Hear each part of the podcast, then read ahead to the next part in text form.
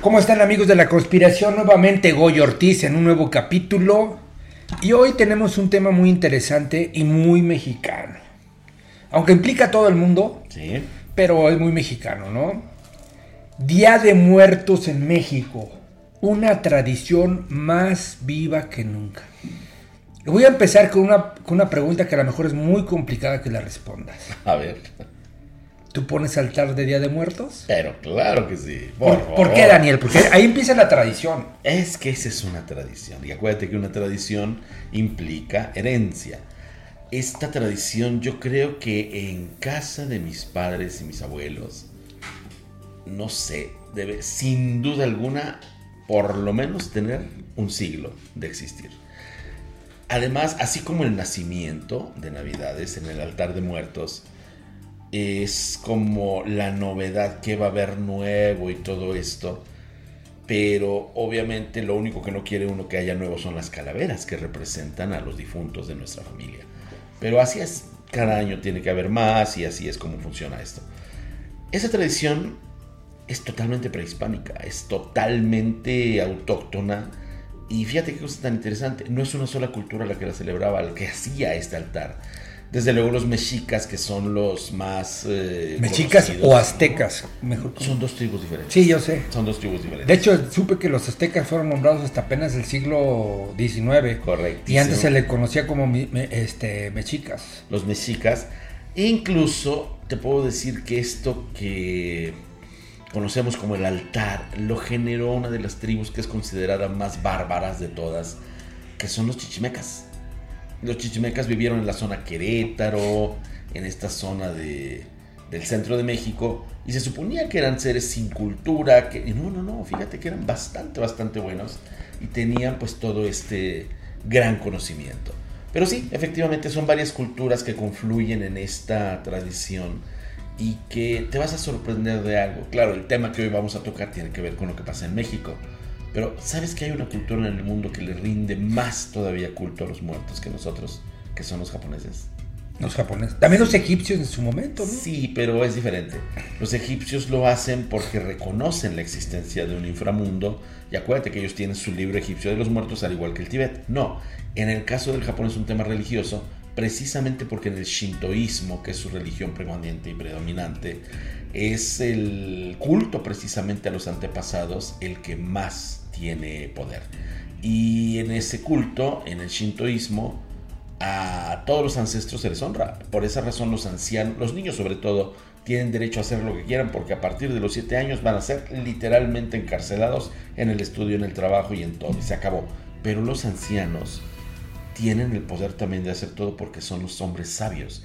Y es precisamente una forma de honrar la sabiduría este culto. Y obviamente cuando ellos fallecen, pues se sabe que estos van a pasar a otro plano, pero lo más importante, dejan el legado de su sabiduría. De hecho, en Japón, y esto lo sé, yo trabajé en la Embajada del Japón, era alguien que difundía la cultura japonesa, una de las más bellas tradiciones que existen es escribir tu libro antes de morir.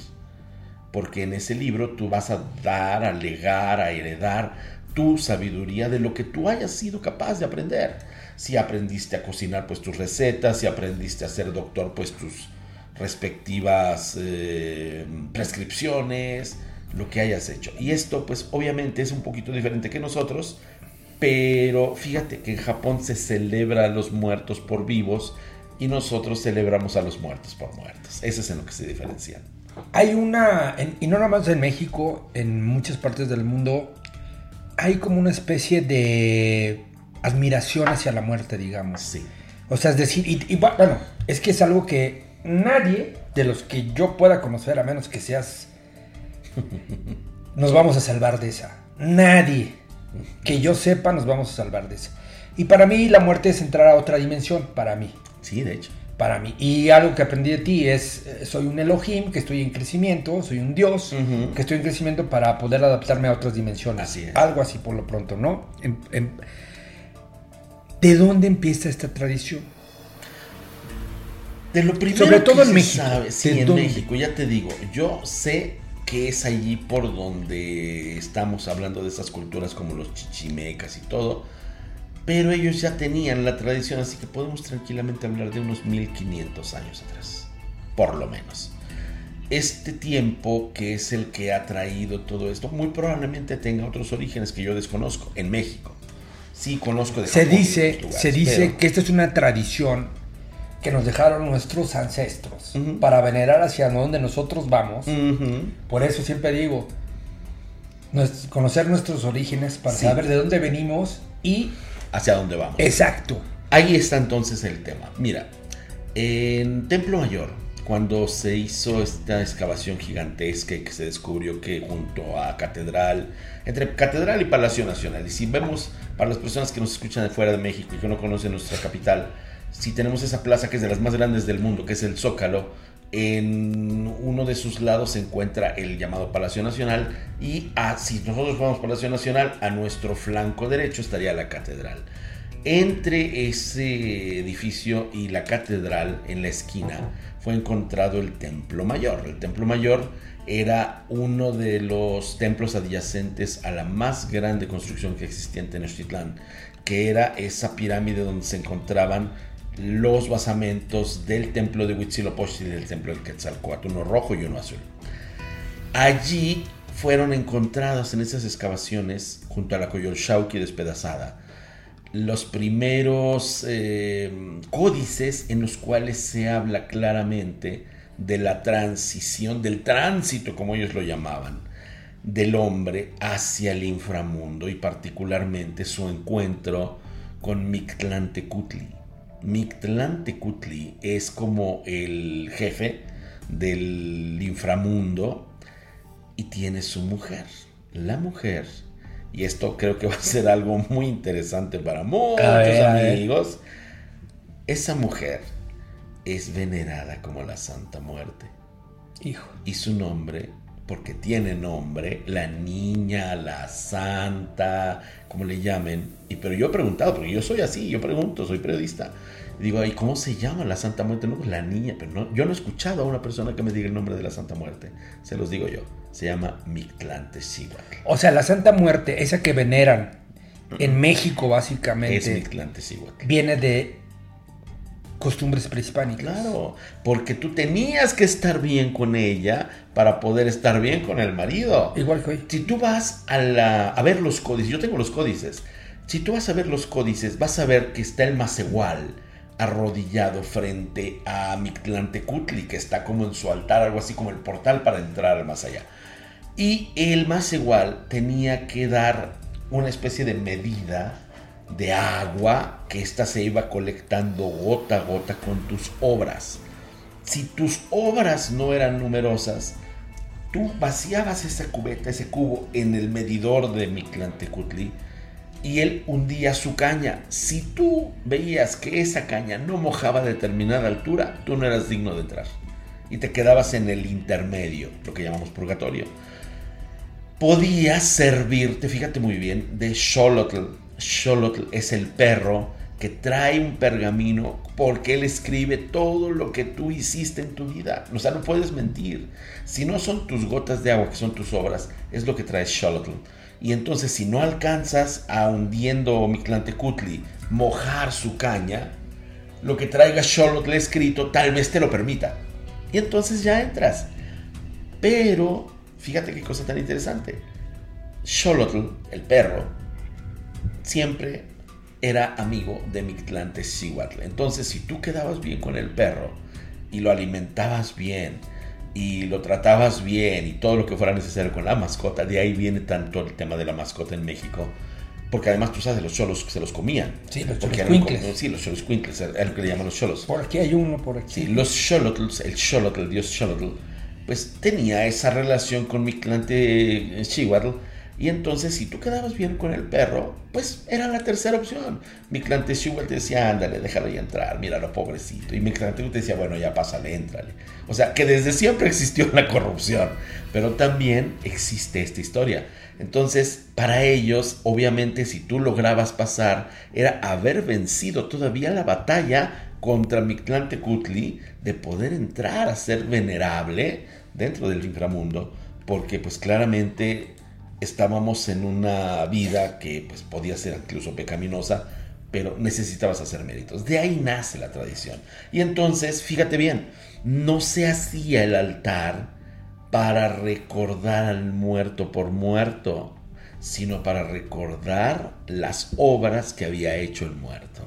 Por esa razón, y bueno, se va derivando y se van cambiando las tradiciones, pero por esa razón, si eras, por ejemplo, el mecánico Goyo Ortiz, entonces en tu altar te ponían tus guantes de mecánico y tal vez una llave de herramientas. Si eres el productor Goyo Ortiz, pues bueno. Eh, esas son las costumbres que hemos heredado hasta la fecha. Sí, pero, pero era originalmente así. Ahora después ya no se pone tal vez si eras obrero, si eras arquitecto, pero si comías mole o si comías cerveza o si comías arroz, pues te ponen tu plato favorito, exacto, los placeres. Pero vamos, ya es una derivación y se van deformando las costumbres pero es bonita, es una linda tradición.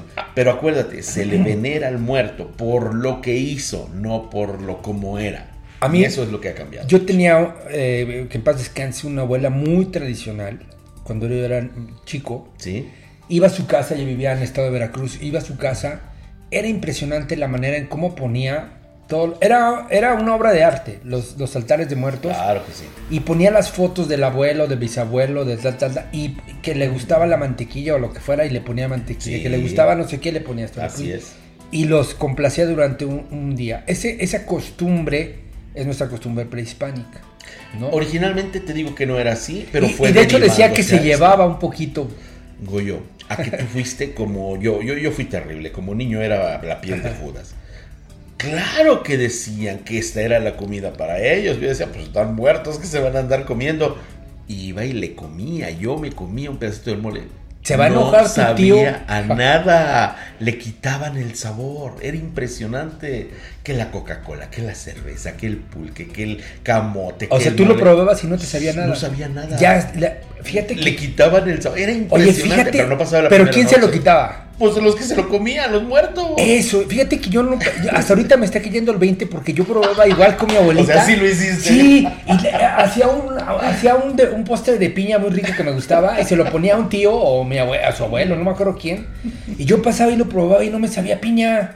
A ti y a mí en nuestro altar de muertos, cuando estemos muertos, nos van a poner platos, pero dedeados todos, ¿verdad? Ahora, esto me viene, me viene a colación de que eh, las creencias es de que algunas cosas físicas de alguna manera absorben. No, claro, pero por favor, los egipcios lo hacen. Eso es lo que te iba a decir, los egipcios. Les ponen vianda, les ponen sus No, pero los egipcios estaba peor porque les ponían hasta, hasta ejércitos, o sea, se morían con ellos. Sí, porque se tenían que ir al otro lado a continuar su vida, porque para ellos la muerte no existe igual que para mí. No te olvides, yo escribí mi libro La muerte, un camino a la vida. A ver, a eso Y en ese libro tengo un estudio de un montón de culturas con las cuales yo tuve la oportunidad de interactuar. Vamos a seguir hablando de la muerte, pero me va a salir un poquito. Venga. Hay que tenerle miedo a la muerte. Nunca, porque no existe. A ver, recomiéndanos por qué. La muerte no es más que lo que tú has dicho, ese tránsito, ese pasaje, ese cambio a un nuevo estado vibratorio. Ese estado vibratorio se conoce como la cuarta dimensión. La cuarta dimensión, fíjate bien, es el mundo de la muerte, sí, pero también es el mundo de los sueños, también es el mundo de las meditaciones, es el mundo de una cierta línea de vida extraterrestre, es el mundo desde luego de los viajes astrales, de las pesadillas y todo esto, y del pensamiento. Entonces, en cuarta dimensión, por esa razón, cuando dormimos, vemos a nuestros parientes muertos. Por eso recordamos cosas de vidas pasadas o podemos viajar en el tiempo, porque todo eso está en la cuarta dimensión. Acuérdate que Cronos es el dios del tiempo, tiempo. entre los romanos y todo. Bueno, Cronos era papá de Hipnos, que es la deidad dedicada al sueño, y Tánatos, que es la deidad dedicada a la muerte. El tiempo es papá de la muerte y del sueño. Fíjate qué interesante, porque es la cuarta dimensión. Entonces, cuando morimos, en realidad lo único que estamos haciendo es cambiar un estado vibratorio. Ya no sirve este tipo de cuerpo, el físico, con esa densidad, y puedes llegar a encarnarte a través de un sistema que implica, es que, es que hay que entender, aquí tendríamos que conocer bien los cuerpos. Tenemos nueve cuerpos energéticos, uno físico y uno espiritual. El cuerpo físico en cuarta dimensión no funciona. Entonces tenemos que utilizar un cuerpo diferente que es muy semejante a lo que llaman el ectoplasma, el mundo ese de los fantasmas. Ese cuerpo se llama el cuerpo etérico. O sea, es, es, necesitamos un medio donde transportar nuestra energía, dices tú. Mm, más que donde transportarla, donde manifestarla. Ok. Entonces, En este momento lo estoy manifestando en a este través cuerpo. de la tercera dimensión, el cuerpo que físico- solamente nuestra energía funciona con este cuerpo en esta dimensión. Así es. Si tienes que cambiarte de dimensión, el cuerpo físico lo deja. Sí, de hecho, cuando te duermes, el cuerpo físico se desconecta. Y entonces el cuerpo electrónico hace funcionar el cerebro y el corazón, el cuerpo neumático te mantiene respirando, el cuerpo causal lo mantiene ahí atado a la vida, el cuerpo monádico lo mantiene atado a sus intereses y a sus objetivos de vida, pero el cuerpo astral y el cuerpo etérico pueden salir porque esos no están atados y esos son los que hacen los viajes astrales. Por esa razón, si tú tuvieras que morir, se queda el astral con el cuerpo astral y con el cuerpo etérico y el cuerpo causal puede irse con ellos una vez que mueres, pero cuando tú estás todavía vivo, ese se encuentra atado por el que llamamos cordón de plata, que es el ombligo. Una- un, un viaje astral sería como una semi-muerte. Eh, ciertamente, nada más que tienes todavía el cordón de plata, o sea, es que es como una semimuerte, Pero atado al cuerpo. Exacto, con la correa. Todavía no te la quitan. te, pase- te sacaron a pasear como el perro. Cuando tú Sin tu ya cuerpo. eres libre, con tu cuerpo etérico, pero no con tu cuerpo físico. Cuando ya eres libre, te quitan la correa y corres para donde quieras, pero el cuerpo ya no lo necesitas. Entonces, el viaje astral y la muerte y el sueño son lo mismo. Estás en el mismo lugar, la misma franja vibratoria. Por lo tanto, ¿por qué tenerle miedo? No tenemos por qué tenerle miedo porque estamos vivos allí también. Pues es que tenemos miedo porque nos han inculcado la Iglesia Católica, volvemos a lo mismo. Bueno, o cada quien su religión, pero en este caso México, Iglesia Católica, sí, sí. siempre ha inculcado que existe un lugar muy malo, muy horrible, en donde la mayoría nos podemos ir si es que no nos portamos bien, que es el infierno. Y es el lugar más desagradable. Y como todos hemos tenido una gotita de pecado, porque no hay quien no la tenga, siempre pensamos que por ese pecadito nos vamos a poder ir a un lugar. Eso es la, esa es la conciencia. Mira, eh, la muerte en realidad, yo hice encuestas porque te digo, soy periodista y además escribiendo mi libro yo tenía que saberlo muy claro porque cualquiera me iba a decir, no, no es cierto. Y a mí, conmigo, a mí no me pueden decir no es cierto porque como dice el dicho, tengo los pelos de la burra en la mano. Por eso te digo que es parda. Hice encuestas en muchos países, en varios idiomas. ¿Sabes realmente a lo que le tiene miedo a las personas en relación con la muerte? No le tienen realmente miedo a la muerte, le tienen miedo a que esta les duela. ¿A qué, qué, perdón? Les duela. Eh, a la hora de que morimos, que sea un dolor. Sí, yo les digo, a ver, ¿cómo te gustaría morir? Y les pongo de opción múltiple: asesinado, en un tornado, en un terremoto, quemado, balaseado, se- eh, acuchillado o dormido. ¿Dónde crees que todo el mundo puso la X? Dormido. En dormido, porque no duele. Y Ah, entonces tú vuelvo a dices que no tengamos una muerte terrorífica. Claro, claro, no les duele la muerte. Les duele a los que se quedan desprovistos del que les va a dar de comer, les va a pagar la renta, les va a dar el vestido y se los va a hacer felices en la De cama. hecho, es- Pero el otro está pero más que feliz. Decimos, se fue a mejor vida. De hecho, yo he escuchado y he leído, no recuerdo dónde, creo que de tanatólogos, que eh, lo mejor que te puede pasar es quitarte de este cuerpo de tercera dimensión, porque vas a sentir un alivio. Te lo digo yo que lo he vivido. He tenido la oportunidad de morir varias veces, ya sea clínicamente que por accidentes, y sí, es una cosa impresionante la ligereza. Además hago viajes astrales, sé dónde estoy, sé dónde puedo estar, y lo conozco, pero no desde el túnel que entras, sino desde la llegada consciente. El túnel, tanto oscuro como luminoso, es para cuando tú vas inconscientemente y que dices, ¿qué onda? ¿Qué hay aquí? ¿Qué hay acá? En cambio, cuando tú haces el viaje astral, llegas al mismo lugar y no necesitas de ningún túnel porque tú sabes a dónde vas. Y es diferente. Entonces, por eso yo me he podido comunicar con muertos. He trabajado muchísimo con mediums. Pero muertos te refieres a que A son personas fallecidas. de otra, pero que están en otra dimensión, Sí, atados en este están- planeta. No, no, no. Personas que murieron y que están ahí todavía. Yo siempre he pensado, siempre he pensado que una vez tú nos explicaste que, por ejemplo, los de la segunda dimensión no podían ver a los de la tercera, los de la primera no pueden ver a la segunda, o sentirlos de alguna manera. Sí, sí, sí, sí. Pero el de arriba sí. Ajá, el de arriba, una dimensión hacia arriba, hacia Sí. abajo, sí. Y yo siempre he pensado que ahorita, por ejemplo, que estamos haciendo este podcast, o la gente que está aquí con nosotros, es observada por otros seres dimensionales sí, de hecho. que de, de entrada nos pueden ver, a lo mejor no nos pueden tocar, ni, ni nos pueden comunicar. Nos pueden tocar, pero nosotros no nos podemos sentir. Y de alguna manera, bueno, y ya nos queda muy poco tiempo, pero cuando nos pueden expresar algo Sí, y esos son las y famosas- podemos captarlo, Sí, totalmente. Y la comunicación mediúmnica y todo eso. Debería ser un día un tema que toquemos, pero la verdad es que en México sí que tenemos mucho de esa tradición. Y sí te puedo decir, sin temor a equivocarme, esto lo sé por haber viajado, que México es uno de los países no solamente que más aprecia la muerte, sino que podría lidiar con la muerte sin problemas, porque este es un país que si nos morimos todos, mañana nos levantamos y seguimos siendo lo mismo. Pues ya se acabó el tiempo y no me quiero ir sin una reflexión muy personal. Hace poco tuve una enfermedad medio fuertecilla, digamos, y en algún momento pasó por mi mente que me podía morir. Lógicamente.